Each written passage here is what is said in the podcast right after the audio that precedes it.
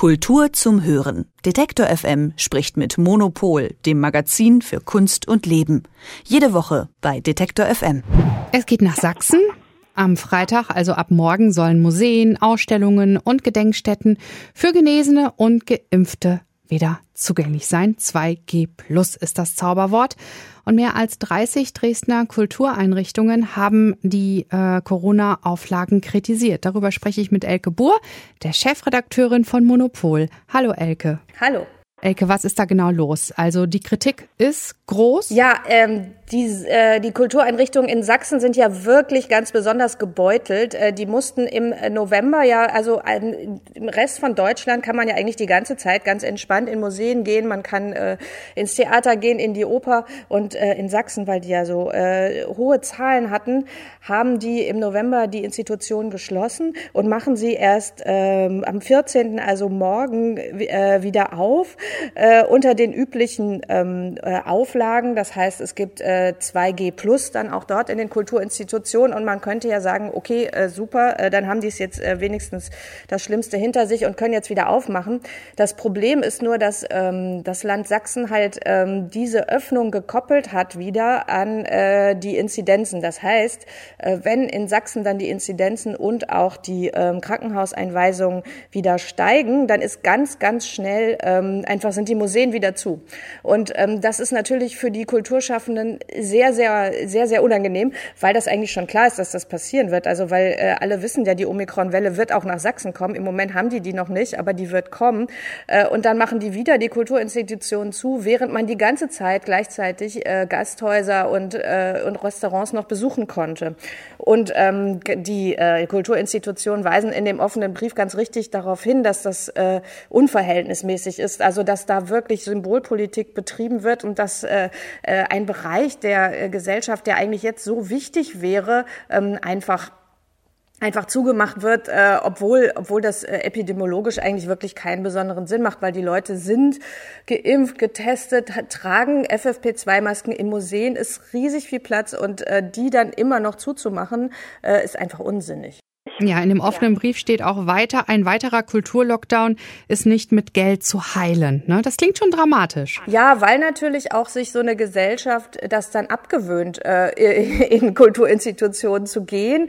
Äh, und äh, weil man ja also wirklich das ja auch schon fast vergessen hat. Also äh, wenn man hier in Berlin ist und immer äh, alles nutzen kann, dann denkt man gar nicht an Dresden, wo halt die großen Museen äh, wirklich die ganze Zeit zu waren. Und ähm, es ist ja sowieso so, dass, äh, dass äh, in die Museen oder in die Institutionen zurzeit nur, dadurch, dass da nur Geimpfte gehen, ähm, kann man sagen, okay, das, äh, also gegen diese Spaltung der Gesellschaft, die sich abzeichnet in Geimpfte und Ungeimpfte, kann das natürlich auch nicht helfen, aber trotzdem muss natürlich irgendwie um äh, einigermaßen äh, auch diese Fähigkeit zur Selbstreflexion zu erhalten, muss natürlich Kultur weiter stattfinden. Und das ist wirklich nicht zu verstehen, warum gerade die Kulturinstitutionen da wirklich geopfert werden. Hm, wie du auch schon sagst, eine Symbolpolitik, die die Falschen trifft. Ne?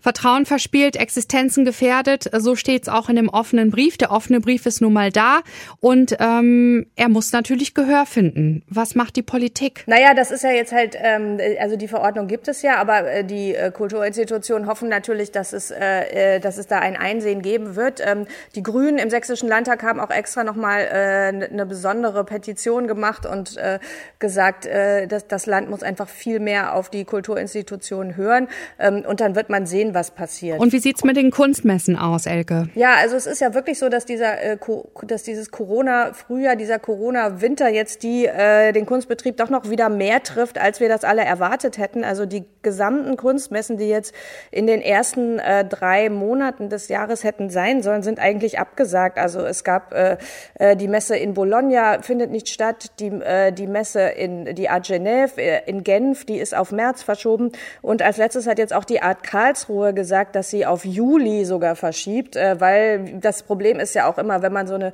große äh, Messe hat, irgendwie, die muss ja auch äh, in den Messekalender passen. Also die äh, Anbieter und auch Sammlerinnen und Sammler ähm, müssen ja dann gleichzeitig nicht noch andere Termine haben. Das heißt, äh, das ist wirklich nicht so einfach. Das, das heißt, in Karlsruhe treffen wir uns dann alle im Juli.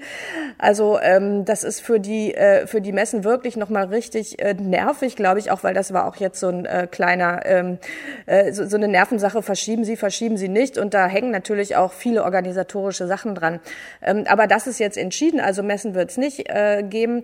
Stattdessen hat zum Beispiel gestern überraschend die Berlinale ähm, in Berlin gesagt, dass sie stattfindet, auch mit Publikum, wenn auch äh, mit ein bisschen weniger Auslastung. Und ähm, die haben eben auch gesagt, ähm, genau das, was eben die Kulturschaffenden in Sachsen äh, sagen.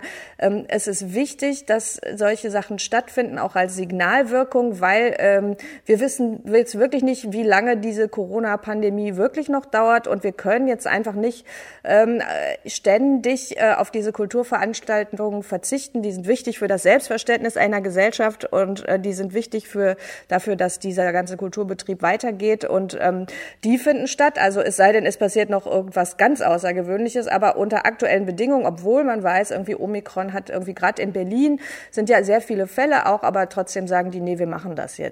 Was geht denn gerade kulturtechnisch, kunsttechnisch? Dieses Wochenende? Naja, dieses Wochenende, also zum, also, also in Sachsen kann man natürlich jetzt äh, unbedingt, muss man natürlich unbedingt in die Museen gehen. Ähm, da gibt genau 2G plus. Äh, man muss immer dran denken, also das ist wirklich was, was man sich jetzt wieder neu angewöhnen äh, muss, dann, dass man wirklich immer gucken muss, okay, brauche ich noch einen Test oder gibt's, gilt die Boosterregelung oder so. Das ist eben leider in den ganzen Städten unterschiedlich.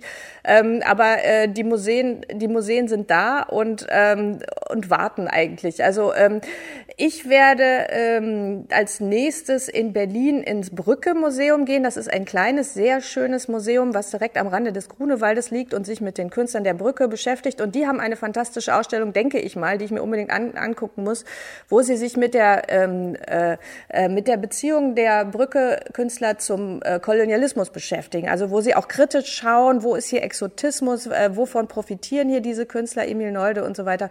Und äh, da bin ich sehr gespannt drauf, wie die das das aufarbeiten. Viel Freude dabei, Elke Buhr, Chefredakteurin von Monopol. Und wir sprechen uns nächste Woche wieder. Tschüss. Tschüss, bis dahin. Kultur zum Hören. Detektor FM spricht mit Monopol, dem Magazin für Kunst und Leben. Jede Woche bei Detektor FM.